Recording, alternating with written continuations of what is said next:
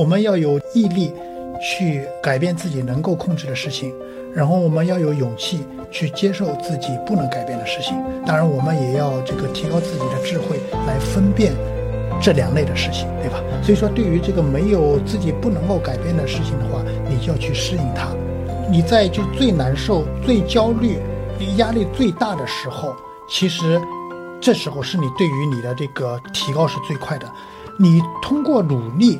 你不一定能够达到你你所期望的那个样子，但是在这种情况下，你可以做到问心无愧。该努力的还是要去努力，该争取的还是要去争取，该有树立自己目标的还是要树立自己的目标，还是这个有梦想的不要放弃。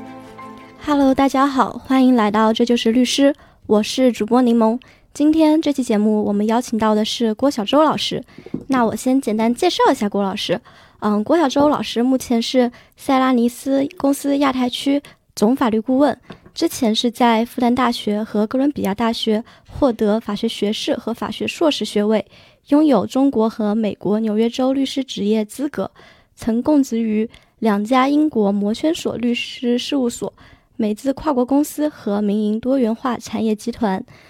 那我们这期呢，其实也是栏目第一次邀请到，嗯，法务。这个职位的前辈来和我们进行一个交流，我们这期也是非常荣幸能够和郭老师有一个更深入的职业对谈。那我们现在还是有请出郭小周老师，由您来和我们简单介绍一下您自己和打个招呼吧。嗨，大家好，呃，我是郭小周。其实刚才主持人已经介绍的差不多了，那个呃，我就不再重复了。嗯，好的。那我其实想先了解一下郭老师您自己个人的一个背景啊，比如说您的家乡是在哪里的？呃，我是我是江苏人。江苏人，那您就是本科读大学的时候就来到了上海是吗？对，是的。嗯，然后当时是怎么想到就是去哥伦比亚大学留学的呢？呃，那是其实是我去哥伦比亚大学是比较晚了，那时候已经工作了差不多将近十年的时候才想到这个去去。出去读书的，因为那时候也想给那个自己工作和生活换一个环境吧，中间就做一些这个其他不一样的事情。那个正好当时的这个律师事务所高伟生律师事务所有这样的一个 sponsorship 的项目，所以说我我就申请了，然后也是这个所里面也是比较支持，然后就去了哥伦比亚大学。了解，嗯，那您自己在大学的时候是怎么去规划您的学习的呢？其实，在这个学习里面呢，大学的学习里面是还是带着不少的这个中学学习的这种模式的，可能在现在大家来看来是比较落后的。一般呢，我会在上课之前会把这个那学习的课件先预习一下。然后，当然上课呢，还是属于那种 坐在前三排认真记笔记的这种学生了。之后呢，会把这个书配合笔记再稍微过一遍，差不多是采用的这种这种模式。无论是呃这个专业课还是公共课，主要是大学英语了，其实都是都是采取的这种方式。嗯，那因为现在很多同学他们在本科期间就会出去实习的嘛，那您当时的话是有进行一些律所的实习吗？呃，这一方面就比较惭愧了。其实我觉得现在的学生跟我们那时候相比，他们对自己需要什么，对自己的规划是很清楚的。其实我们那时候大家都缺少这样的一个这样的一个这个 sense，所以我基本上是到了大四的时候，学校安排大四上学期安排全部放开，让当大家去实习的时候，我实习了半年。除了这个之外，我和我的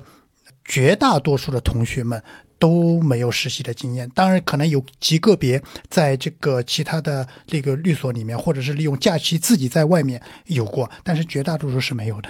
啊，那你们那时候怎么搞找工作的呢？哎，那是很多年前了。那时候的工作呢，其实是比较好找的，就是跟现在的这个情况还是完全不一样的。当然了，那时候也是按照我们那样的一个懵懵懂懂的这过来的话，只有在那个年代的市场下面，还能够找到嗯。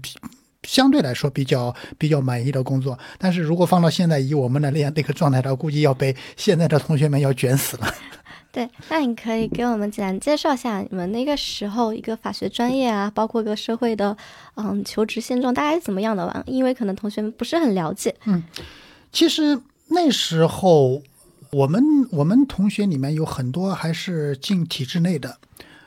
公检法都有。然后特别是比如说回家乡的同学，女同学他们的去向是稍微多元化一点的。回家乡的男同学可能除了这么一两个之外，其实都是进了体制内。进律师事务所相对而言不是那么的多，可能在剩下的同学里面有一半是从事法律相关的。对吧？有去律师事务所，有去也有直接去法务的。然后另外的话，就是也有一些做的是跟法律不是相关的，不是特别相关的工作，进的是国企。嗯，对，因为我之前有了解过，您在刚开始进入律所的时候，好像是跟着像乔文俊律师他们这一批律师一起工作的嘛？对，那时候是我在。现在叫浦东，那时候就叫浦东律师事务所实习的时候，那时候我其实是主要是跟的浦东所当时的主任毛百根律师，呃，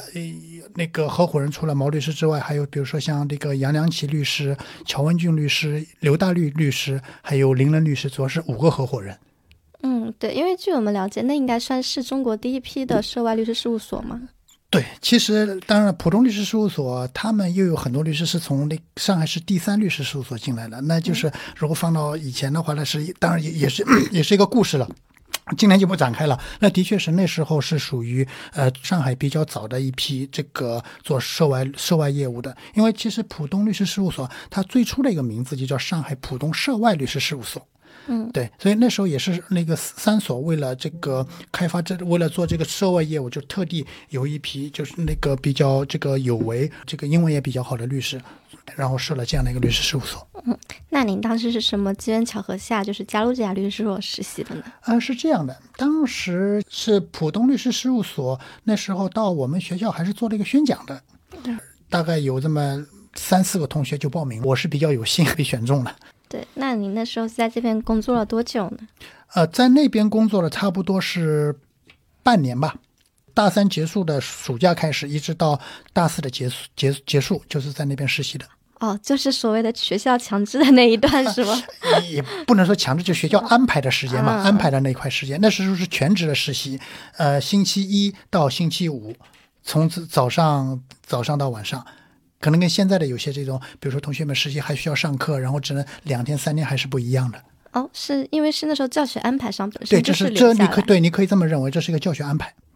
了解，那就是因为那段应该是您第一次去外面实习嘛？对，是的。嗯，和就是和在校期间有什么不一样的感受呢？呃，当然了，那时候的感觉就。自己就相当于变成一个上班族一样的，对吧？自每天早上出去，这个这这也是拎着一个公文包，然后那时候这个乘大桥三线，从学校那边乘到浦东，那时候很有意思的，还是用了那种预售票，七毛钱，就跨江的是七毛钱的预售票，跟着大家一起上班，然后那个下班之后嘛，也是跟着挤公交车这个回来。这这是一方面，但是另外一方面呢，这个还是走出了学校看到的这个学校很多看不到的东西。因为刚才就像刚才说的，其实我们那时候除了这个实习之外，平时跟外面的这个世界、跟那个律师的实务接触的不是那么多的。因为我那时候也做了很多第一，很多第一。那时候我记得我在实习的时候，那时候也是那个所里面这个委派了，就是那个去到曹家渡那边去做了大概那个半天的义务法律咨询。说到这个呢，其实有一个七二幺定律，百分之七十的当跟百分之七十所学是从工作当中来的，百分之二十是从这个从这个 model。就是从一个榜样里面学来，从榜样身上学来的，只有百分之十是 in class 是在课堂里面学来的。嗯嗯嗯。您那时候会，因为现在我们如果是实习律师的话，他是强制要求写实习日记的嘛？嗯嗯，周记。那您那时候会，比如说自己去没事做一些复盘和记录吗？嗯，没有。那时候我们如果实习的话，只是最后所里面帮你出一个就是这个像实习证明就可以了。那你们那个时候的工作节奏大概是怎么样的？呃，还挺不错的。那时候没这么紧张，那时候基本上早上八点半、九点钟上班，然后到了五点半就下班了。那时候那时候下班是下班之后，反正回到这个寝室里面就不需要再做其他的事情。其实现在回过头来看，那时候自己真的很多东西都不知道的。那个别人问的很多问题的话，就是其实自己就靠在学校里面学的那些东西没有办法解决的。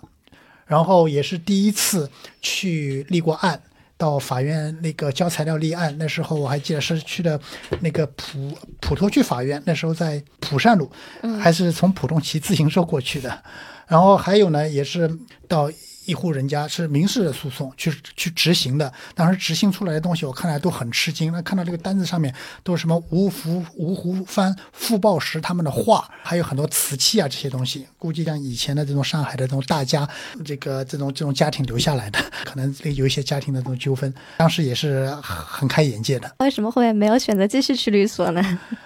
想着自己马上那个早点找工作，对吧？但是我那时候其实还是去了律所，但是我是刚毕业之后，这个第一份工作是去了一家新加坡的律师事务所。嗯，对，在那边其实毕业之后在那边做了两年，我当时应该是我们班第一个这个敲定工作的那时候。哎，那您那时候是就是在中国工作，还是要到新加坡去？呃，在新加坡待了几个月。对，那时候在上海，大概那个时那个时候，我记得非常清楚，就是呃国庆假结束之后，然后就去了新加坡，在那边待到大概第二年春节之后回来的。对，就哪怕我觉得现在信息已经比当年好很多了嘛，就当年您怎么能够了解到有一个新加坡工作的机会呢？那时候辅导员他还是包括系里面会把一些这个招聘的信息贴到海报栏里面，不像现在可能大家发一个发一个短信大家都知道了。还有的话，辅导员会通知到班长，然后班长再通知到大家的。所以说，大家如果感兴趣的话，可以把简历递过去。哦，了解。那您算是当时学生里面比较积极主动的嘛，所以您会去发现这个信息以及去投递。我不算是积极主动了，就像我刚才所说的，这个是这个这个信息是面向大家的，面向大家的。所以说我我当时当时反正我看到了，我就我就投了吧。那就是在新加坡工作的话，算是您第一次去到国外吗？是的。那那时候去之前没有这些担忧吗？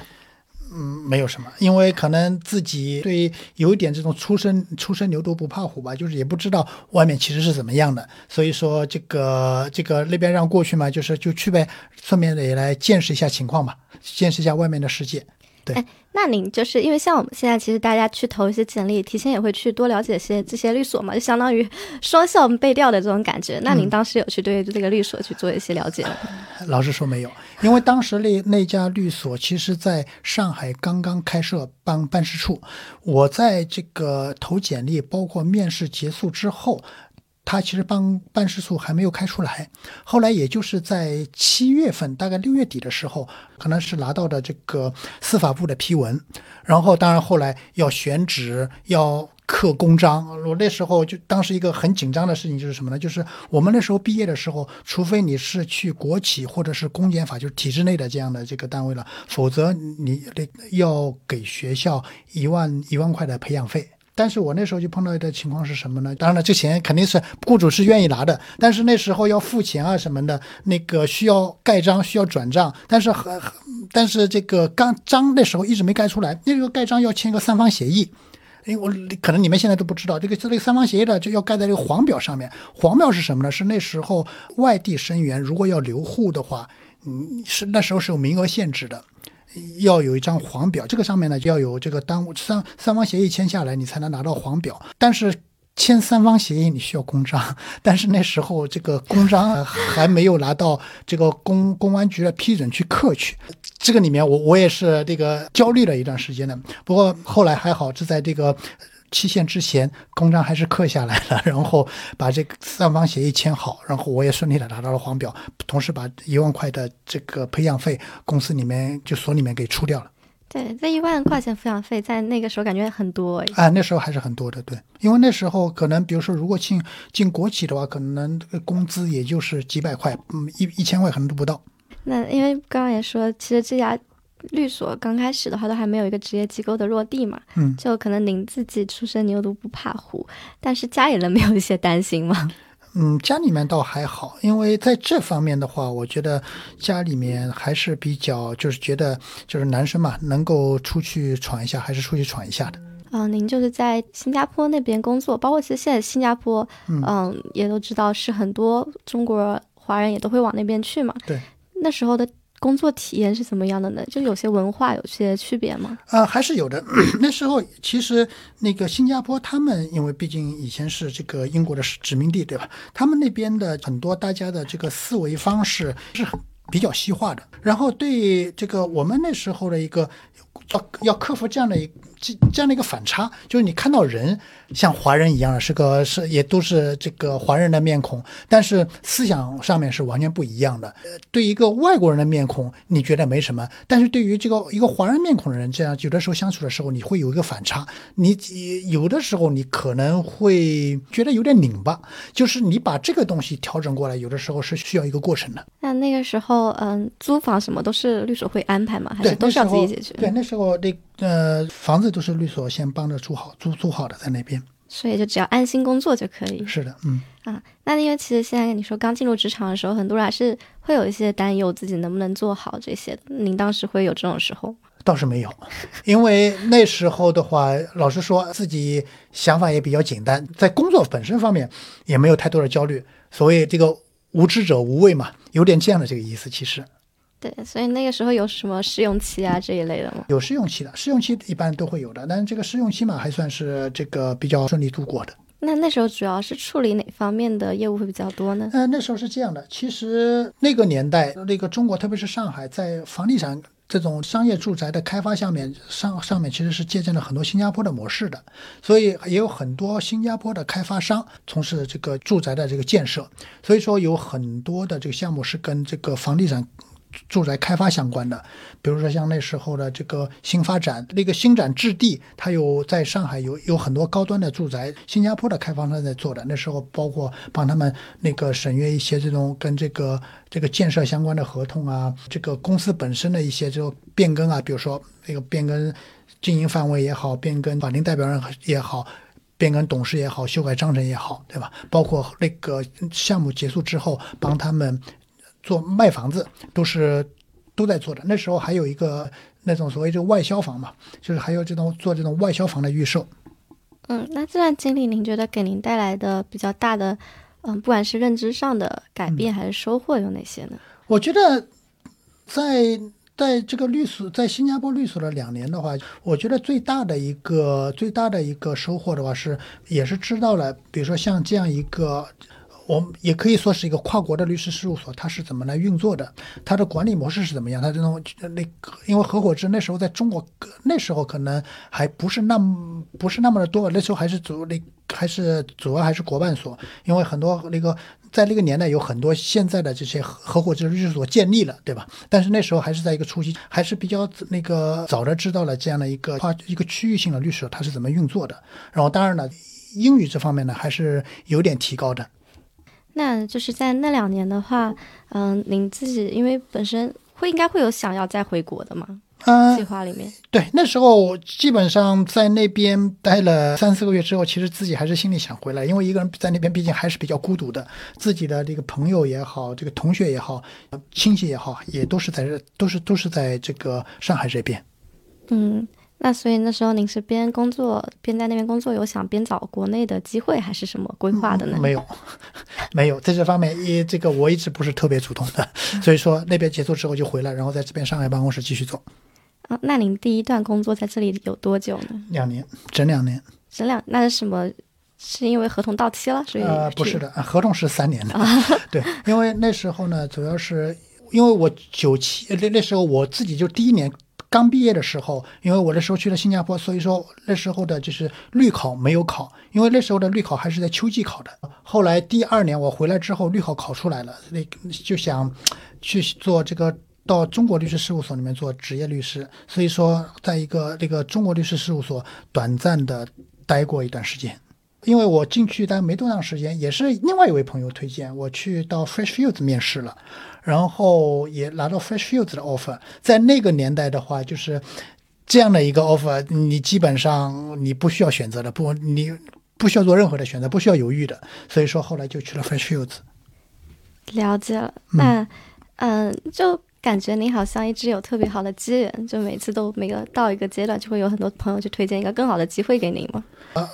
还是那时候，还是我觉得还主要还是年代，因为那时候的话，就是的确是这个法法学院的毕业生找工作相对来说是机会是比较多的，嗯，机会比较多。对那其实嗯、呃您当时的话到了这家律师事务所事务所，相当于其实有包括实习的阶段有四家律师事务所的工作经验了。呃，其实是五家，因为我从我在 Fresh Fields 待了四年多之后，然后去了 Clifford Chance。对，那就是说第四段的那个时候，其实您已经有了其实不同视角的嘛，包括内资所两家，以及说还有一个新加坡的，然后再到嗯所谓的摩圈所这一块的。嗯，那当时您会觉得这些不同的工作的领域和背景，他们会有哪些的区别呢？因为在这个短暂的在这个国国内所的这几个月的话，老实说，我不能说我对国内所的运作方式有了一个有了一个了解，但是后来到了 Fresh Fields 之后，发现。自己以前的那些东西，在在在 Fresh Fields 这样的这个质量要求面前，是完全是可以说是没什么太大用处的。基本上，我我觉得就是说我法律这个法律工作的基本功，真正的基础开始打，是从 Fresh Fields 开始的。因为那时候我们理解他应该做的也还是比较涉外业务为主的嘛。应该说，对于 Fresh Fields 来说，它应该是涉中业务啊，涉中业务。对，因为那时候的客户都是跨国公司。对，然后他们在中国的那个投资啊，或者是这种这个贸易啊，基本上我们是代表代表这种那个欧美的欧美的公司在中国。嗯，就主要是会处理一些交易和投融资相关吗？呃，对，投资融资融资我接触的比较少，那时候的那个融资跟现在不一样，那时候融资主要还是债权融资，当然那时候也做过一些这种银团贷款，比如说像这个一些这个。当时这个宝钢像像一个这个银团，就是德国的 KfW 这个银行牵头的一个银银银团。其实我在里面也做了一些工作，但是这个做的不是特别多。我主要还是在投合资和收购这一块做的比较多。嗯，因为您刚刚提到，就是到这个阶段才感觉开始真正有一个律师的基本功嘛。嗯，那您觉得律师需要哪些基本功呢？是这样的，就是可能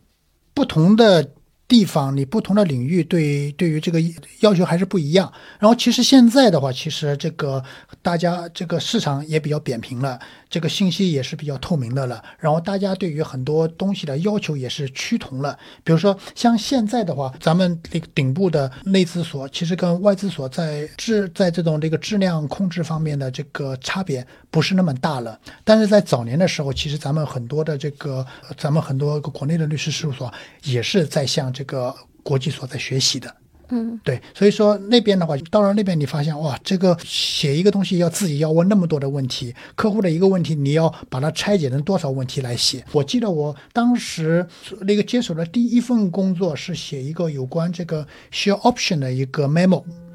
那时候的这个 share option 的话，就是还是比较少的。其实那时候的这个所谓 share option 不是现在这个 PEVC 里面的这种 share option 的概念，它主要是这种相当于是这种公司对于一些这种这个 RSU 就限制性股权单位的这样的一个，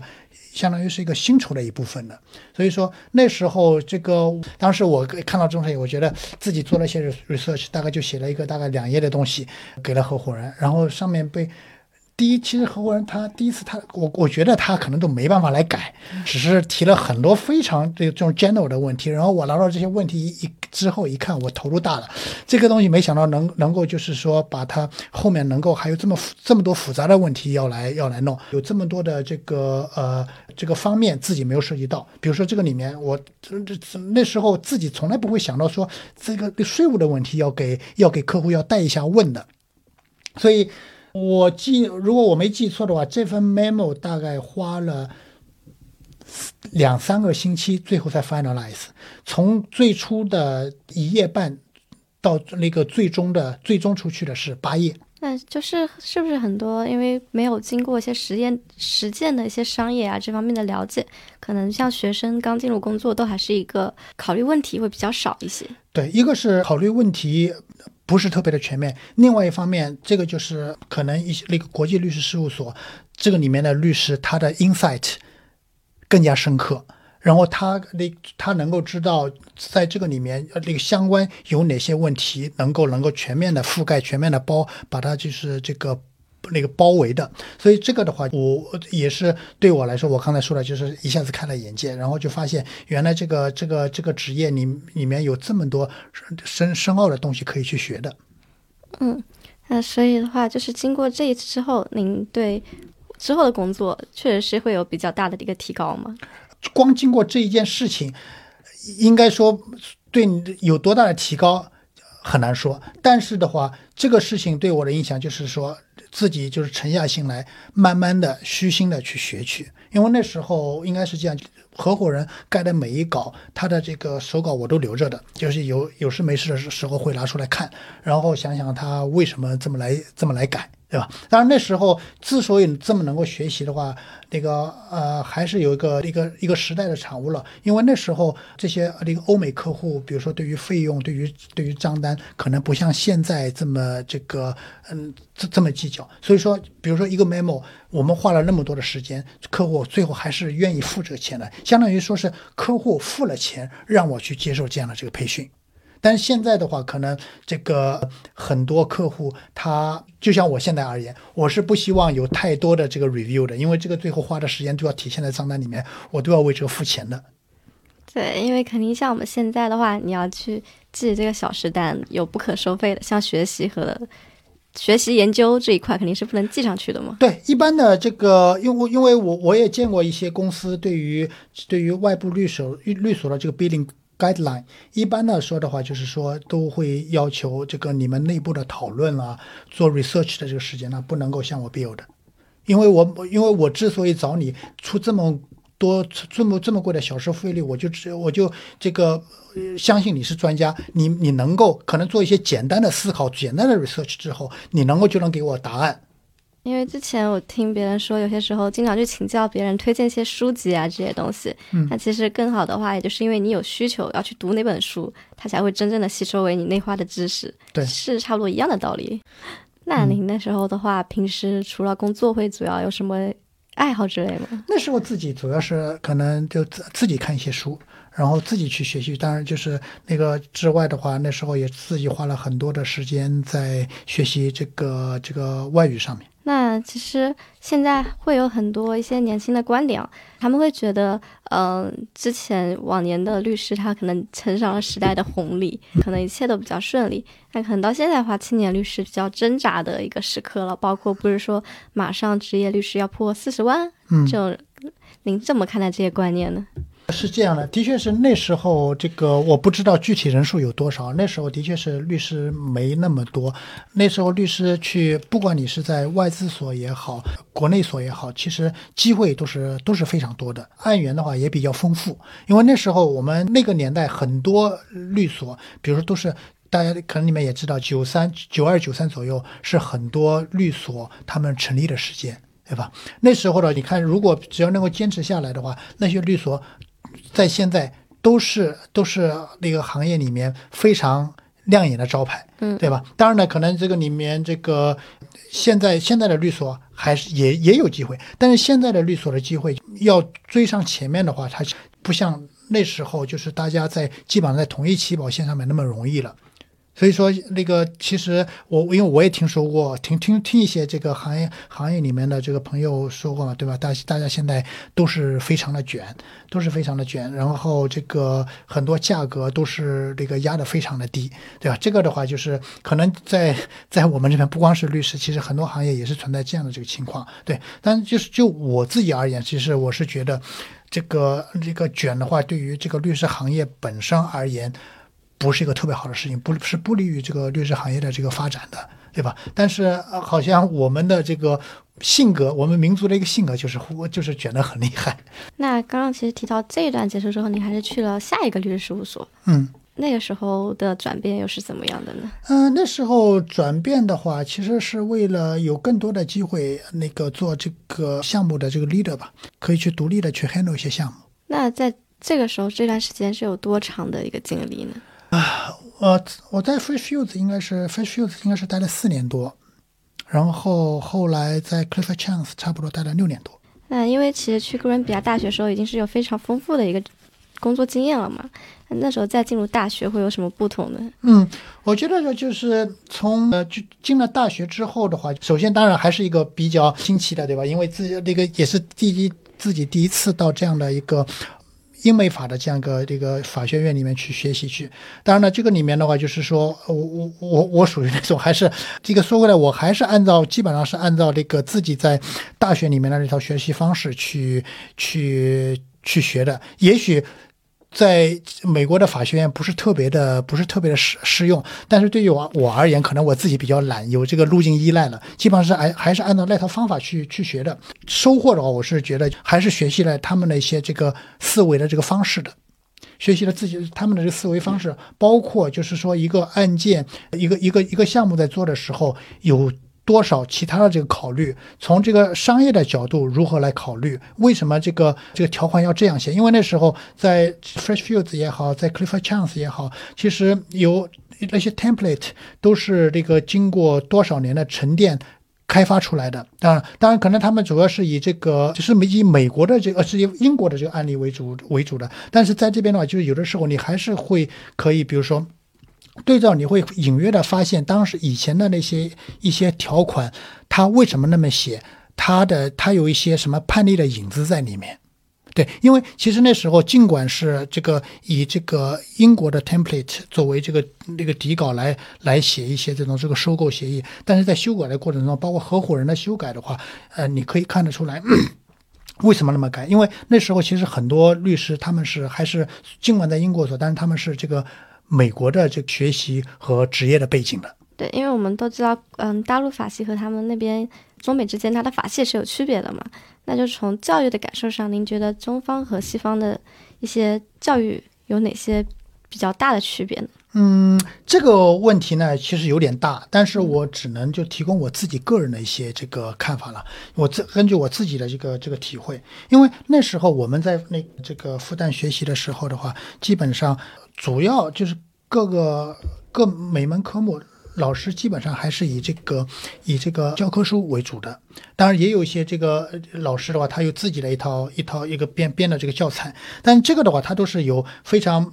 明确的章节的编制在这个里面，你可以看得出来。比如说，刚才每一门课，就是说，比如说，我们举那个举个例子，首先就是说，这是为什么我这个什么是这个法？这个法调整的是什么样的这个关系？为什么要这样，对吧？它的一个这个法律渊源，它的发展史从这样的，再开始按照一章一节的这样来弄。比如说，如果有相应的这种法律的话，基本上这个教科书的教科书的这个章节的编制也是按照这个法律的编制。大差不多，美国的话就每门课，在在哥大的时候，每门课还是有推荐的这个教科书的，但是在绝大多数情况下，老师让你看教科书的东西不多的，老师都是自己他发讲义让你之前看，然后当然了，就教科书里面有些东西会让你去看，但是只是。嗯，没有任何的这个不是按照顺序，呃呃，不是按照顺序来看的，就是可能讲到这一点，今天讲到这一点，然后你就是看这个案例也好，或者看一些嗯那个一些这个那个教授的分析也好，这个呢才会去到去到这教科书里面去看去。举个，比如说像那时候我们我选的这个证券法，其实已经这门课算是看教科书。推荐的教科书比较多的了，大概也就看了这本书的可能五分之二左右，更多的是老师的讲义，他按照自己的这样点，他从一个点从一个点入手，然后铺开到一个面，是这个样子的。所以说，在那边的话，就是有的他呢，就也是更加那个注重于跟实物的、跟实物的这个结合，跟跟这个就是案例的结合。因为那时候呢，就基本上每一门课你都要看大量的案例的。然后我们那时候还有一门还有一门课，deal litigation，它是 Worktel 的一个合伙人给我们讲的。他这个现在在这个美国，在华尔街这个呃这些这个有的时候可能就正在发生的一些一些这个一些事情。因为这个 deal litigation 主要就是它的切入点呢，就是在美在美国这个兼并或者收购的这种 announce 之后发生的股东诉讼。以这个为切入点来来看的，当然这个这些案子都是公开的了，对吧？既然已经到诉讼的阶段，都是公开的了，主要是从这个切入点来看的。所以说很多东西是跟那个正在发生着的事情是紧密相关的。在这段学习之中，会更感受到就是法学这个学科它的一些魅力吗？嗯，是这样的，就是说，呃，我觉得呢，就是这个呃，中国也好，美国也好，他们的其实是。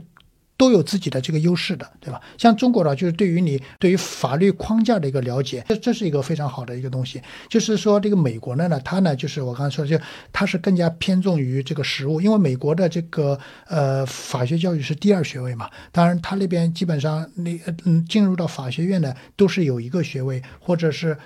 相对于我们的这个法律本科生而言，他们的这个人生经历、社会阅历都会更多一点。这个的话，对于在这种情况下的话，可能用那样的那样的一种方式的话，其实是得更加适合于更加适合于那样的背景的背景的人。也有很多人可能也是有了工作经验之后再去再去。才去的，而且就是那个很多美国法学院的这个目标，比如说像哥伦比亚大学，哥伦比亚大学的那个法学院院的这个目标，它其实就是以这个培照着培养律师的方向去做的。那就是您是在跟哥伦比亚大学读书的期间，然后去考了这个美国纽约州的考试，是的，然后当时也是一次性通过了。对，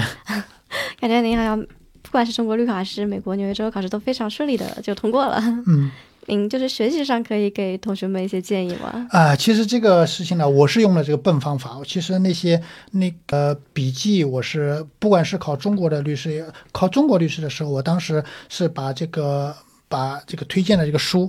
呃，都都看了一遍，而且像有些有些章节会把它背下来的，都会背下来。但是我们那时候的书呢，还是怎么说呢？是不像现在的书这么大，是一种小开本的书，然后大概也就十本左右。包括包括这个法法条也就十本，但是现在的话这书是太多了，你基本上没办法，没没办法把它给背下来的。然后那时候在美国呢，美国这个是一般的要参加律考的大会，大家都会去参加 Barbary 的这个课程。当然了，这个这个在哥大的它的公共网盘上面有前面的这个那个师兄师姐们所整理的 Barbary 的呃。Barber 的这个课程，老师讲的这个提纲非常非常详细。基本上我就是之前把这个提纲只要打出来，讲的时候，在听课的时候，我照着提纲就行了。这样的话，也其实从某些程度上也克服了语言上面的这个语言上面的这个障碍。当然了，这个提纲呢，我是那讲完之后，我再把它看一遍，然后有些东西也把它，就是很多东西也是把它给背下来的。对。所以那个呃，我我呢，主要是我我自己归纳啊，就是中国的律考准备也好，美国律考的准备也好，主要分成两大派，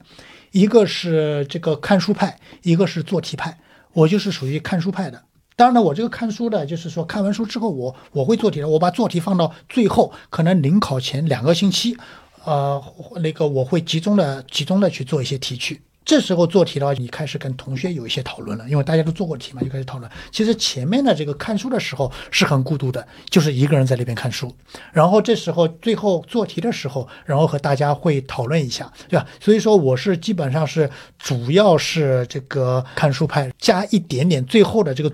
做题来熟悉这样的一个那个考这个题型也好，熟悉这样的一个环境也好，主要是这个样子的。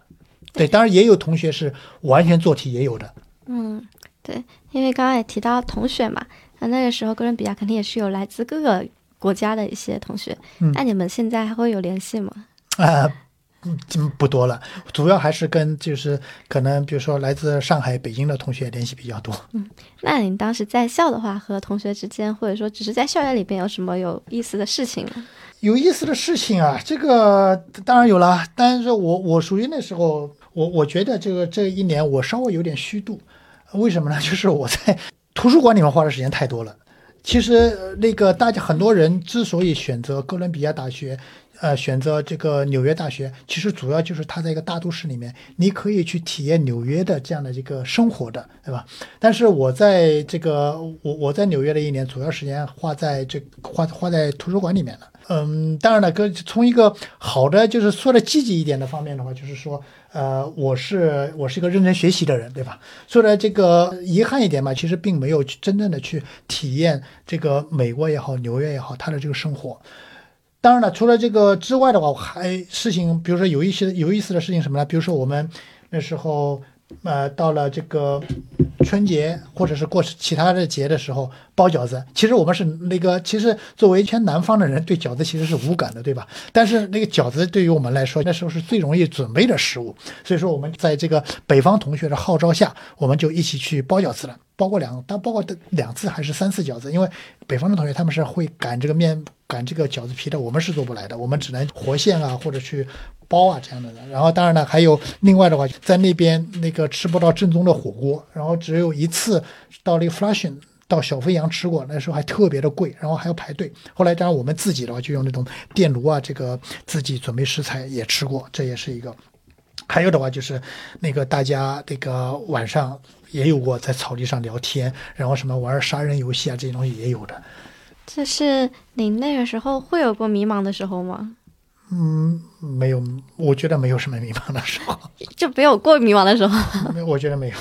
比如说，因为也是到了一个新的环境嘛，会不会想我以后要不要留下来，就在美国这边找一些工作，还是说回去啊？我觉得会不会有一些选择，会有一些困扰呢？因为因为那时候的话，老实说，就是说，当然有些也有些同学他们是这个努力去留留在美国的，但是那时候的话，就是选择还是比较容易的。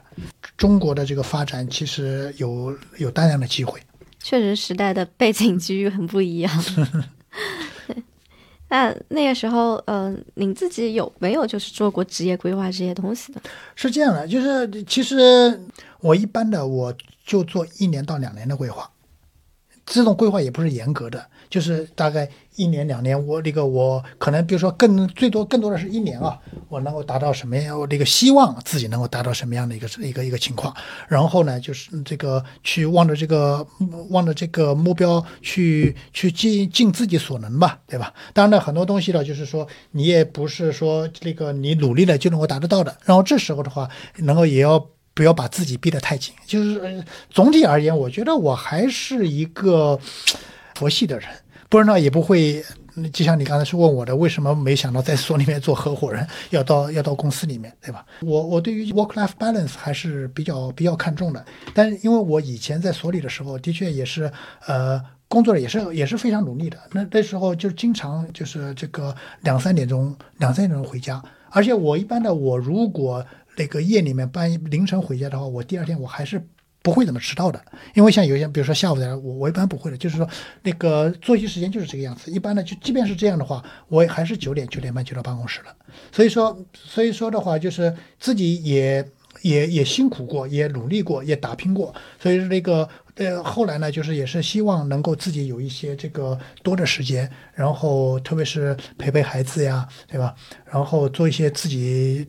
有一些自己的时间，做一些自己喜欢的事情啊。所以说的话，我不会把自己逼得太紧的。因为我有了解您，其实，在一些公益组织里面都是有作为一些导师的嘛。其实我觉得是和现在当下一些年轻人有一些很多的互动和交流的。嗯。可能也知道他们当下有面临的一些难题啊和困惑啊。嗯。嗯，那就只是说最基础的，就您刚刚其实也提到了“卷”这个字。嗯。那在这个比较卷的一个时代下，就这些。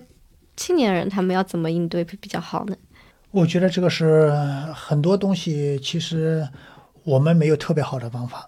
因为我 我我我也不是在这方面，就只能基于自己的一些经历给大家一些建议。嗯，但是在于对于这个大的这个环境的话，其实我们是有些东西，就是单靠你一个人一个人的努力是是改变不了的，对吧？那那那时候看了一部电影呢，就里面有时候里面里面有这样的台词，就是我们要有这个。毅力去改变自己能够控制的事情，然后我们要有勇气去接受自己不能改变的事情。当然，我们也要这个提高自己的智慧来分辨这两类的事情，对吧？所以说，对于这个没有自己不能够改变的事情的话，你就要去适应它。那个什么都不做。等待着这个命运自己来给你来做出安排的话，这时候往往可能那个给你的都不是最好的，你能够得到的是都不是最好的。你通过努力，你不一定能够达到你你所期望的那个样子，但是在这种情况下，你可以做到问心无愧。不要等到二十年、三十年之后回想起来，觉得我那时候没有努力过。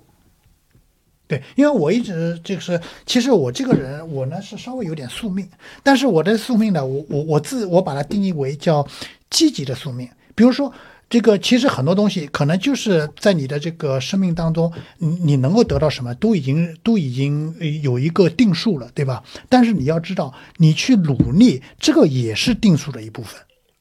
怎么理解这句话呢？就是说。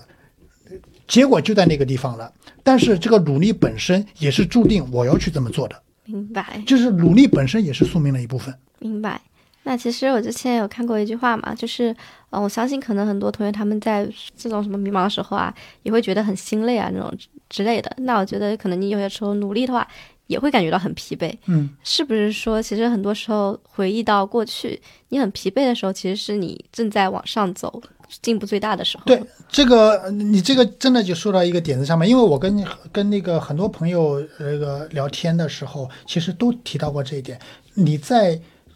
你在就是最难受、最焦虑、你压力最大的时候，其实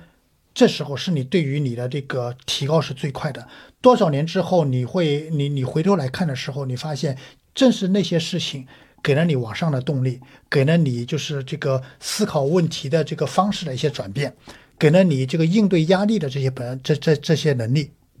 比较 suffer 的时候，其实那时候更要多想想一些一些东西，比如说，包括你为什么会处于这方面的这个这个境地，对吧？这个是因为自己的原因，还是因为外部的原因，对吧？然后你自自身的原因和外部的原因又是怎么互动，让自让自己进入到这样的一个境地的？对，很多时候破局点只能够说是自己摸索给到自己。对，因为就像刚才说的，因为很多东西是你没有办法，那个外界的有些东西是你自己没有办法去改变的。当然了，自己的那个那个性格，其实你也去很难改变，对吧？就是你能够在这个有所作为的地方，你怎么去弄去，对吧？包括让自己就是说看开一点，让给自对自己不要那么的这个那个那么的苛苛刻苛求，对吧？其实这也是一个一个这个放松放松自我的方法。就是我想问下，您有没有过那种阶段？就是因为我们会感觉您一直是其实，在同龄里面想着往前走的比较快的那一哦，这这倒不是啊，不是吗？这不是，嗯。那就是会不会有感觉身边可能原来差不多的人，他进步的会很快，心里面会有落差的时候吗？以前是有的，但是我基本上到了就是就五年前这些东西就放下了。就是说，每个人他有自己的能力，这个东西是他的努力，他的天赋，他该得的，对吧？当然呢，可能他机会也也把也也也也抓住了。比如说像那个，就像你刚才说的问题，为什么那时候没有在想到在所里面继续留下来做合伙人？就那个初期的时候还想到，哎呀，如果我现在比如说在继续留在所里面，可能也也怎么怎么怎么样了，对吧？但是后来这个是问题就不就不不再去想了，因为在每一个在每一个这个选择点上，你当时为什么做出那样的这个选择的话，其实。都有嗯都有在那种特定情况下面很多考虑的因素的，不是一个单一的决定的。你既然已经做出了一个选择，就代表了你愿意放弃其他的。就所以说，有些时候你事情不要回过头来看的太多，不要不断的来咀嚼这样的这种这这种情绪。就是有些事情你可能稍微想一下，小小的懊恼一下可以，但是千万不要后悔。尊重自己的选择，然后还是一往无前的去做就行了。对，是的，那我们其实刚刚讲到的一个经历，就是您算是离开了律师行业这个这个职业啊，不是行业，然后进入到了公司的体系下了，嗯就是相当于是您的第六段工作经历了。那当您进入到公司的话，大概最开始会有感觉到什么区别呢？呃，最大的区别就在律师事务所里面，大家的背景都差不多，受到的教育也差不多，思维的方式也差不多。但是到了公司里面的话，你会发现，不，大家的背景是千差万别的，我那个呃看待问题的方式完全不一样，然后在性格上面也完全也完全不一样，跟所里面律师之间的这种性格差别差太多了。有些时候你会觉得，哎呀，他怎么会这么来想？就是觉得不可理喻的，对吧？当然呢，就是后来你会发现，那这个才是一个真实的一个世界。因为特别是我不是说这个所里面大家就接触不到了，但但是在我们那个我那时候，因为主主要也是从这个这个国际所出来吧，那时候可能你接触到的这个那个客户啊什么样，他其实还是比较有相对而言，它不是那样的这个多元化的。基本上都是跨国跨国公司，对吧？风格的话虽然有区别，但是没那么大。嗯，基本上你会知道跟他们去怎么去怎么去处理。虽然都是这个，虽然我进的这个公司也是跨国公司，但是这个里面的区别在什么地方呢？因为在你作为外部律师的时候，你跟客户跨国公司去接触的时候，你很多接触的是他们的法务部门。很多信息，很多内部的这个东西，他们是他们是一个窗口，很多东西他们已经做了过滤了，然后给到你这边，然后这些法务可能你跟他之间的这种共同点还是比较多的。那一个大家说什么的话都能够知道，能够都都在都在一个那个同一个同一个这个层面上面来对话。但是到了公司之后，你要直自己直接接触各个部门的人了。这时候你会发现那道就是那种法务的屏障不见了，变成你现在就是这个法务，对吧？你需要如果跟外部律师接触的时候，你需要怎么来整合内部的这个意见？知道怎么东什么东西来给到外部律师，然后外部律师那边拿到的意见又怎么向内部去反馈去？所以说呢，就是这个东西啊，就是说你去跟你所日常所接触的人和在律所完全不一样了。这个这个的话，那个当时对我来说的话是呃是需要一段时间去适应的。嗯，那您自己有做哪些努力去尽快的适应这些变化吗？这样的，就是主要还是呃跟同事们多聊聊天吧。不光不是自己的这个法务部的同事啊，其他部门的同事还是要呃交几个朋友的，对吧？这个交朋友呢，就是你在工作当中有的时候其实就会，比如说像有些每个公司情况不一样，可能在每个公司里面就天然的有这么这个这个，比如说一到三个部门，他是找你事情最多的。其实，在在这个。在这个工作的过程当中，你会结识，就你会这个结成这样的一个关系的。然后慢慢的，可能从那个只是聊工作，开始聊一些其他的这种事情啊。这个的话，就是说你会那个慢慢的有其他的一些消息源，包括公司里面一些那个其他部门发生的事情啊，呃，你也会有些了解，对吧？然后这个他们也会了解他们他们这个部门的一些八卦呀什么的。其实这时候呢，就是说从这个里面呢，你要你其实你你也会发现，就是他们部他们部门是怎么的运作的。包括那个他在向你提出这样的一个要求的时候，他的老板可能其实是怎么来想的？这需要的是一个什么样的这个答复，对吧？然后包括你给他的这个答复，怎么能够方便他更好的向他的上级去汇报去？如果你每次给他的这个答复，他都要自己重新整理，这那个那个花很长的时间去整理再去汇报的话，对他来说，他他会觉得你的这个意见价值不是很大。但是如果你给他，就是你他在向上汇报的时候有哪些注意点，你给他把这些点那考虑到，他拿到手就能够直接汇报上去的话，他会觉得你是帮了他一个大忙的。嗯，所以其实就是在工作中要为对方去省时省力。对，是的，对，就是怎么说呢？说到底，虽然说这个法务是甲方，但是法务是甲方里面的乙方，所以说还是要保持一个乙方的心态的。嗯，但就是配合的更多是公司的内部的一些运作。对。嗯，那是，但是因为刚刚说了嘛，之前作为律师的时候是有法务去做一些过滤，那现在自己要成为这个角色，嗯，他遇到了比较大的困难是什么呢？遇到比较大的困难，主要就是我比较不喜欢律师给那种就是说什么滴水不漏就四平八稳的那种意见，因为那种意见往往可能价值不是很大。你怎么来？有的时候，特别是在内部，你拿到这个意见，怎么向内部 present？对吧？因为你如果把它全部拿过去的话，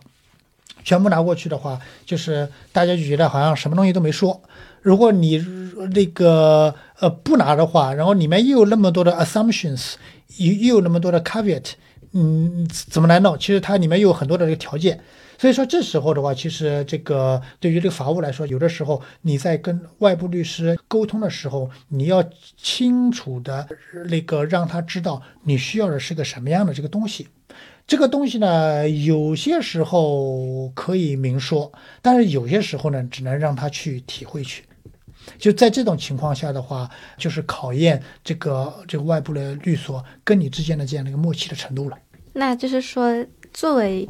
嗯法务之后，对律师这个行业有什么看法？就觉得，因为刚刚您也提到了一些点嘛，那怎么样对方才能算是一个合格的服务于甲方公司的好律师？呃，是这样的，其实。以前在律所的时候，呃，听到有些有有些这个朋友讲了说啊，说我们这个老板这超过一页的东西都不看的，当时觉得不可思议，这个东西你这个不这个一个一个一个事情，那那个一页怎么能够说得清楚呢？但是像现在，其实我自己就这样，就是说，包括我自己在这个在内部那个消息传递的时候，我觉得现在就越来越精简了，很多东西的话就是写的非常少。我我我觉得我这个几年就概括能力是那个大大的增强，就是能够把一些复杂的事情，就是很简单的通过几句话就就就说出来，对吧？然后呢，就是就在这种情况下的话，就是说，如你怎么能够呃通过一个简单的方式在内部沟通？因为有的时候你要知道，就是信息越多的话，其实交流的是交流的成本就越高，对于内部处理的成本也越高。你怎么能把你们把这个最重要、最主要的这个几个点给拿出来解决掉。其实你这时候就是考验你这个法务在这个里面这个对于这个要点的一个这个这个抓取的能力了。但这些抓取能力，其实也就是在你一件件做的事情之中去锻炼的那种手感嘛。对，一个这个手感，这个它依赖于几几样。其实一个一方面，就你对公司本身的这个业务的了解，在每一个在每一个事情里面，你要知道这个关系是怎么样的，有哪些部门参与，然后每个部门他们那个就他们自己他们自己的诉诉求是什么，心里面有差不多大概的要有一个判断。对吧？这是一个。第二个呢，就是说对于这个同事之间的，比如说公司内部的一些这个工作方式，也要有些了解。就像这个呢，又回到之前说的，就是说你怎么能够，因为因为每一个部门他都要向自己的上级去负责负责去，你怎么能让那个参与这个事情的这些同事能够比较容易的向他的上级去汇报？那就是说，在团队中怎么去建立这种默契和高效的沟通？对，是的。嗯。那这个问题可以帮我们分享一下你们内部一些沟通，就你觉得会比较舒服。嗯，是是这样的，就是这个怎怎么来建立这个关系？我觉得是这个可以这么来看，就是第一个要建立客户对你的信任，客户对你的信任，因为只有在这种情况下，你以后说的时候，呃，那个别人才会相信。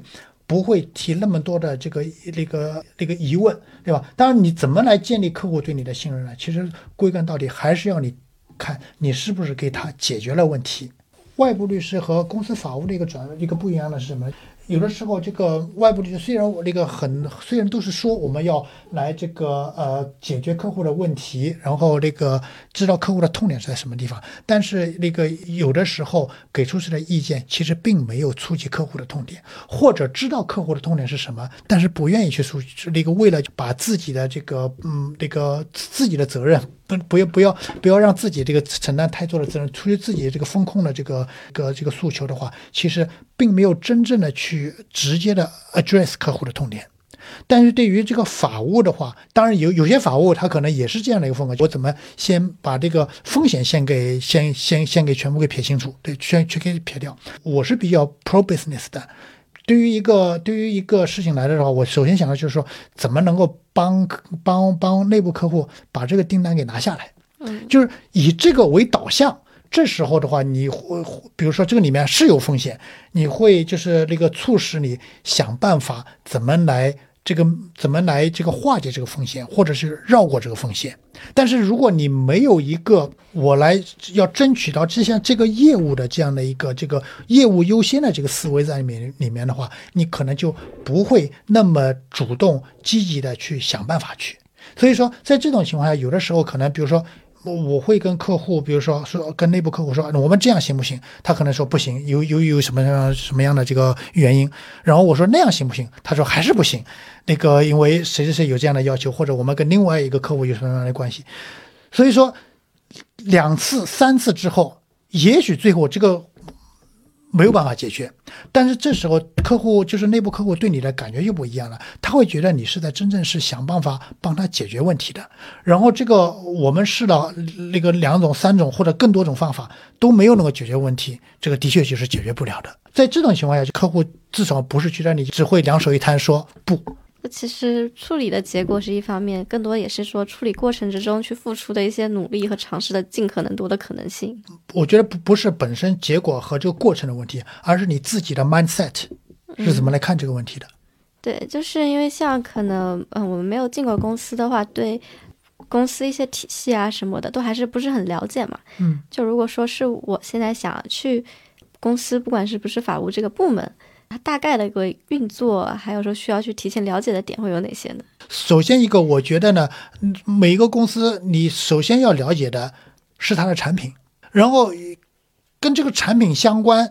跟它的应用相关，然后产生它的一个这个经营的模式，它的运营的模式，然后有了运营模式，才有组织架构。就是说，你要从产品开始，那个往一个一一步一步的去推去。因为你，你只有那个知道了最底层的它的产品和它的应用之后，然后你才能那个去理解其他的一些事情。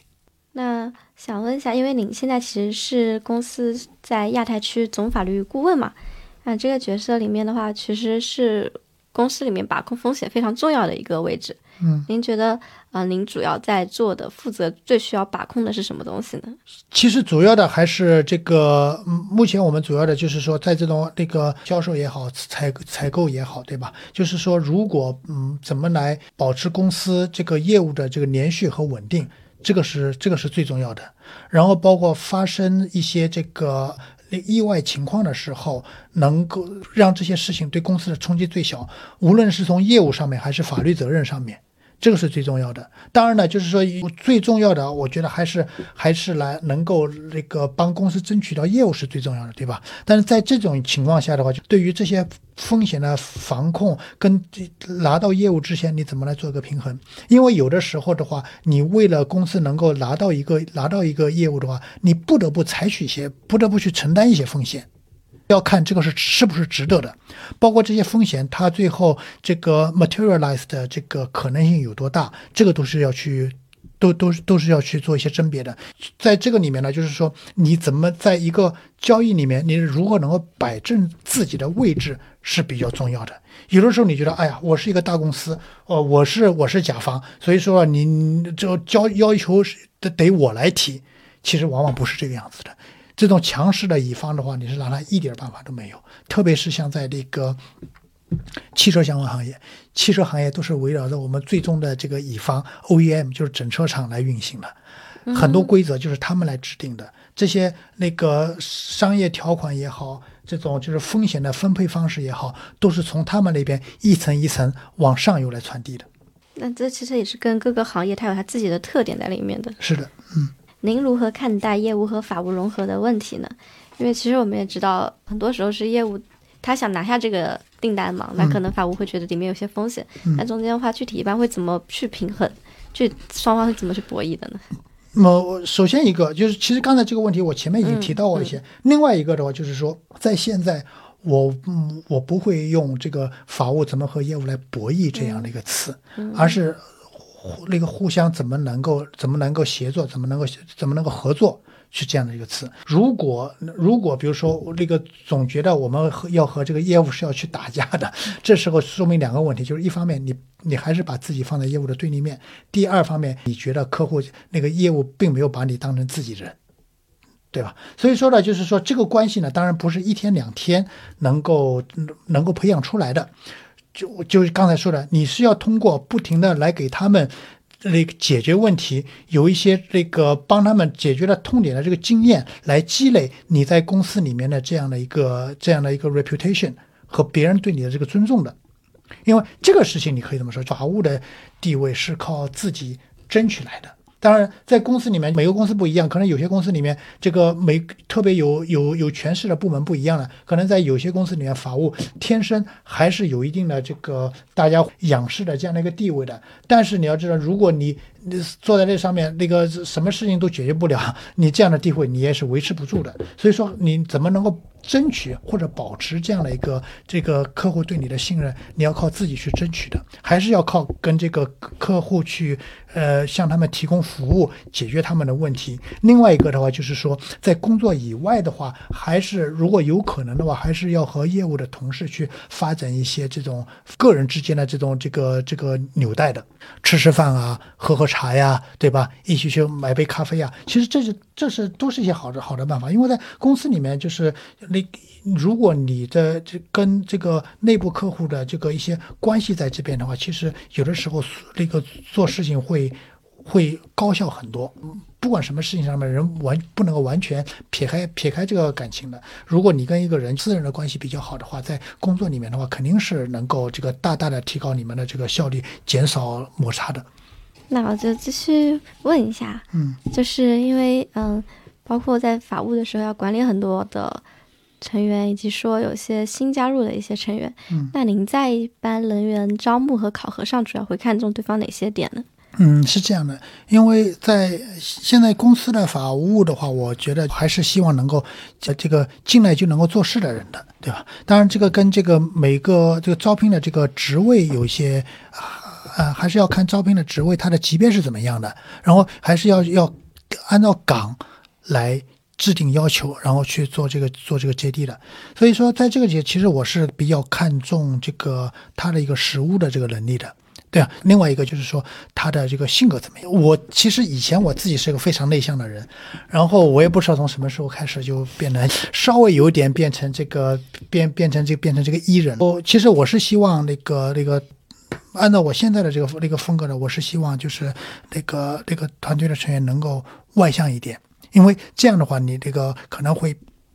愿意去跟公公司里面其他部门的同事去交流去，然后这样的话，就是说那个需要我来来支持的这个这个机会会稍稍微少一点。因为这一方，我除了刚才说的这个转变之外，另外一个这个转变呢，就是说我是从以前一个非常非常 hands on 的人，变成了一个很愿意放手的人。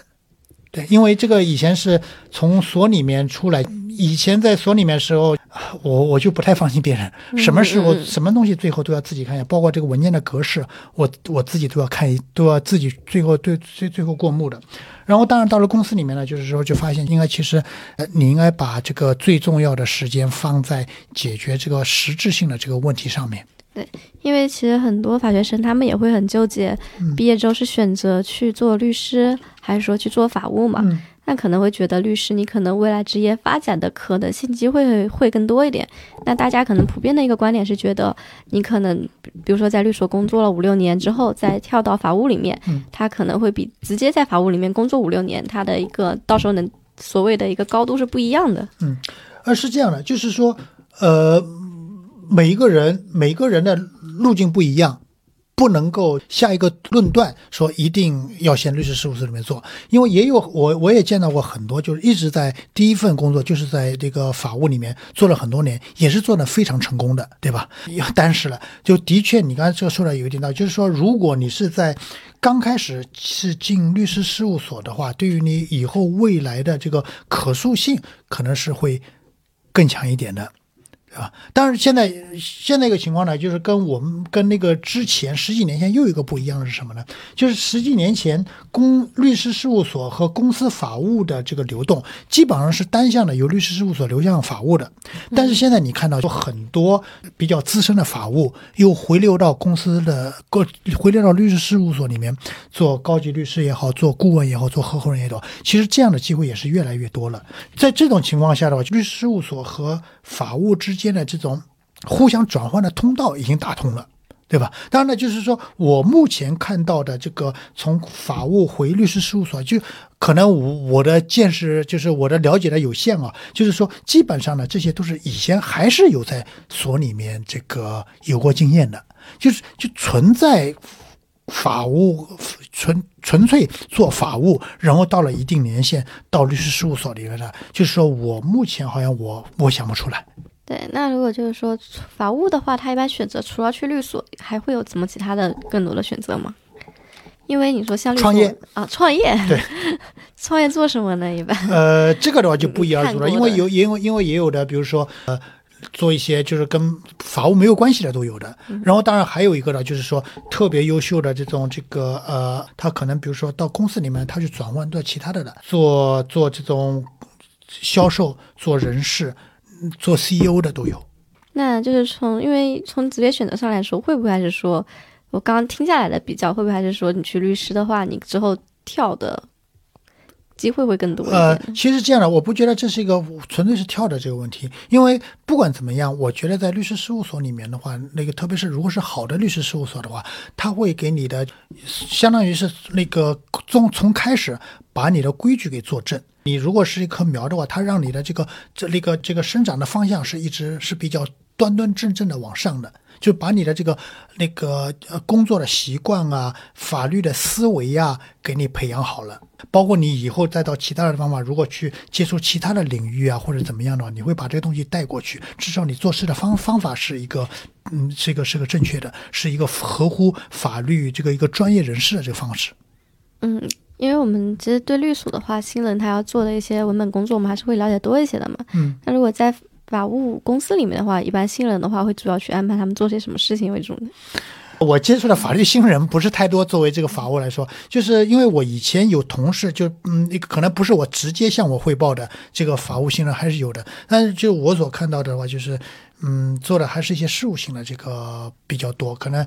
技术含量高一点的，比如说做一些这种尽职调查，因为。不同的公司之间也不一样嘛。对，因为像我也很会了解一些国企的一些同学，他们进了一些法务的系统之后，可能百分之挺多都还是一些行政上的一些处理。对，其实嗯，包括我其实前段时间有一个学姐，她也在跟我交流嘛，她就会提出她的一个困惑，正好我可能想把她的困惑来请教一下你，因为像她的一些情况，大概就是说她在。法务刚毕业的时候，其实是待遇是挺好的，因为很多时候你律所不是进到我们所谓的一些比较头部的，嗯，他的话整体的起薪啊，各方面待遇可能相当于公司来说还是更低一些嘛，嗯，但他在这个国企的法务工作了两三年，他们的一个因为也是受到了一个大环境的一些调整，嗯，他们可能也有遇到一些，嗯，比如说薪资没有上升，然后以及说奖奖金也并没有一些更多，那可能两三年都和当时刚进去一个差不多的水平，嗯，所以他现在也很迷茫，就自己要不要去出来。他又觉得自己感觉在法务系统里面真正做法律相关事项也比较好，也很担心自己的法律技能就越来越少，越来越少。嗯，对，这是他跟我去交流这个他的一个困惑。嗯，OK，哦是这样的，对于这个薪资方面的要求，如果法律技能不要废掉，然后他之前积累的又是多少法律技能？对吧？如果他是一个一毕业就是进这样的这个公司的话，我觉得在这个里面，你说能够荒废掉多少，我也不觉得，我也不觉得太多的。其实这个现在跟跟这个整体的一个环境还是相关的。这就是有些事情的话，呃，就是我刚才说的，不是。靠你一个人能够能够这个能够解决的，这也不是你一个人的问题。那么在目前的情况下，你是先那个求稳先苟住呢，还是我就干脆放手一搏？这个要自己想清楚的。那其实对于他当下的话，是不是还说你可以去投一些简历，多去跟别人面试，了解了解市场的情况？其实我一直那个觉得看看市场的一些机会是有好处的，因为一方面呢，就是说你可能对市场的一些动态会有一些把握，对吧？另外一个来说，比如你跟这些这种招聘企业去聊的时候，你可能知道。不同的这个公司的 HR 他会问什么样的问题？不同的 hiring manager 他会他会关注哪些东西？嗯，我们不说对于以后你成为这个面霸有好处啊，就是说对于你了解跟人打交道也是有好处的。所以其实，在工作之中的话，嗯，是不是会建议同学还是带着一个更加，就是像您说，你基本上选择一件事情就会全力以赴的去做它嘛？嗯，那其实我们放到市场上来说，其实你去跟对方交流的时候，你要会给对方提供一些案例。就是您是不是也是会说，在招聘的时候会去问一下他，你在上一家公司里面做了哪些事情，就是有没有代表性的一些结果？对，对，因为这个呢，在这种情况下，这个我会建议那个问的会比较细一点。这因为那个有些，比如说有些这个看到看到某些简历的话，你会看到后面 deal list 很长，对吧？因为我有一次是怎么呢？就是说，嗯，那个那时候就有一次我跟一个就是猎头这边聊聊的时候。他他就提到过这个问题，当然就是看到过很多的 candidates 这个 deal list 很长，对吧？说这个，但是的话，那个好像比较 presentable，但是一问到他，其实这个项目不了解。比如说，我就做了一个什么什么大项目，一个比如说这个，举个例子啊，就是多少亿亿的一个收购项目，我我参与了。然后你参与是什么？你是改了这个 SPA，你是起草 SPA，修改 SPA，你是做了 due diligence，还是那次开会的时候你去端了一杯咖啡？对吧？这个的话，你你也说是你你参与了，所以说这个东西啊，你还是要问的比较清楚的，要看这个他对于这个项目，他真正的是不是实质性的参与了。因为其实刚刚您也有提到，您在这些工作之中也有一些性格上的转变，就从什么所谓的爱人到比较 E 一点点。那这中间是这中间的一些性格改变，就是说在和一些人与人之间打交道，你会更主动积极去交流吗？对，因为那是我觉得呢，跟别人这个跟别人这种打交道，其实他也就是你到了一定的程度之后，你就会发现 发现自己喜欢上这个事情了。对，这个也是个也是一个那自我驱动的一个过程。因为你从跟别人打交道里面，特别是你从通过跟别人的那个那个交流啊，然后使得一些事情会会比较效率更加高一点啊，你会发现这里面的这个好处，然后这样的话就是说会促进你再去做这样的这个事情，这从某种程度上其实是一个良性的循环，嗯，是个正反馈的过程，嗯。因为其实我觉得现在对于很多大学生啊，还是说一些青年人来说，其实现在有很多的一些所谓的活动论坛这些，嗯，那您觉得他们是不是偶尔多去参加一些这些活动，当当志愿者还是挺好的。我我我我觉得这这还是这这是一个比较好的机会，因为这个的话，就是一方面呢，就是你可以在这个呃讨论论坛也好，发言也好，你可以你可以学到一些东西，对吧？另外方面，如果有机会，你也可以认识一些人呀，对吧？包括跟同样的这个，如果那个志愿者，大家也可以那个交流一些信息啊。就是很多同学他们可能在一个论坛上，他们的一个志愿者的身份，嗯，您觉得怎么样的一个交流会觉得不是很冒犯到前辈，可以一个比较友好交流的呢？说这个恕我直白啊，就在那种情况下，你去这个认识的话，那个效率不会特别的高，可能见个面加个微信就结束了。还是要有契机，有一个有真正的一个就机会去，比如说去这个。去一个比较那个深入的交流了之后，有有一个事情，有个气事情本身来连接，而不是为了见面而见面，为了说话而说话，为了加微信而加而加微信。那个东西要加完之后没有任何后续的。去这个联系的时候，我会建议你准备你的问题是什么。这些问题它要有它要有连贯性，要有逻辑之间的这个这个契合。你从这个里面，你你要实现的目的是什么？比如说你。抱着一个请教的态度，对吧？在这个里面的话，这个家长他至少知道，就是说这个人他是当时问我这个问题的，他是他是他他有什么样的这个需求？你可以可以通过这个，如果你比如说你想去实习，你可以通过一些问题作为铺垫，先铺垫一下。见面聊了之后，可能加了微信。如果你后事后又想到什么东西，然后你在微信上面问他一下，对吧？然后比如说你觉得时机成熟了，然后你提一下这个要求，这个的话是无可厚非的。但是如果比如你只是我加一个微信啊，这个这个很高兴见到你的，就是你你是这个大家都所仰慕的一个人或者怎么样，然后加了，好了，那再见。然后过两天你突然突然发，那个就好像稍微有点有有点奇怪了。所以说就是说我胆子大一点，我这个脸皮放的厚一点，有的时候。不见得是件太坏的事情，只是不要超出你自己都认认为的这个范围太过的，我觉得还都可以的。嗯，其实有些时候他也不需要去担心的太多，更重要的还是去做一些事情会更好一点。对啊，因为对于你来说啊，就是说 nothing to lose，对吧？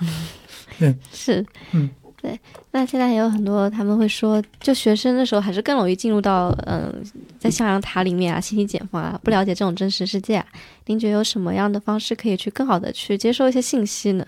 其实我觉得现在的学生啊，其实你是不管是这个从网上这个得到的消息也好，还是通过同学，因为现在大家都有很多的实习经历嘛，对吧？通过同学也好，其实都能够得到很多的信息的，跟我们那时候相比，完全是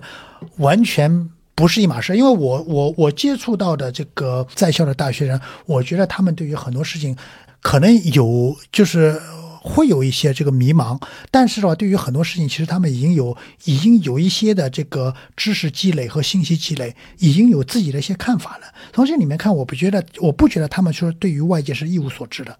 嗯，那我们就想问一下最后一些的问题，可以给一些青年的同学一些寄语吗？法学的同学们，这个去就业也好，那其他也好，其实挑战还是比较大的。我觉得呢，大家呢还是不要特别特别的焦虑，特别的着急，因为现在就像刚才所说的，这个不是任何人的错，而且就是说遭遇到这样的这个目前的一些，可能有些同学困惑比较多的这种情况，其实说也不是一个人的，做好自己的事情，做好自己，然后做自己认为是正确的事情。不管怎么样，就是说不要让自己就是这个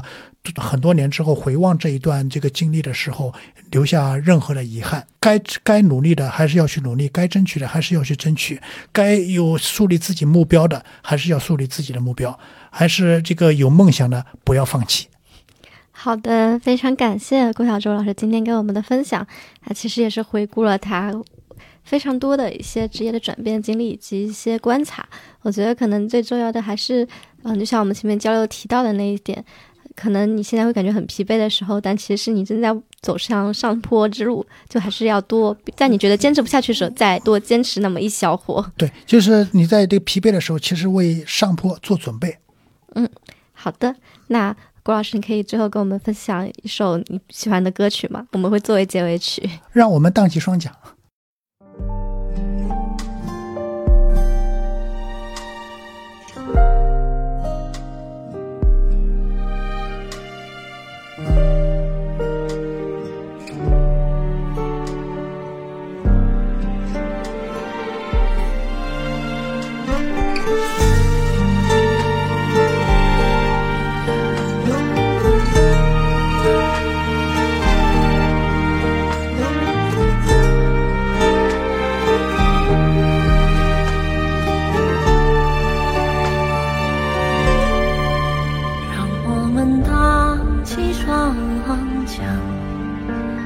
船儿推开波浪，海面倒映着美丽的白塔，四周环绕着绿树红墙。小船儿轻轻飘荡在水中，迎面吹来了凉爽的风。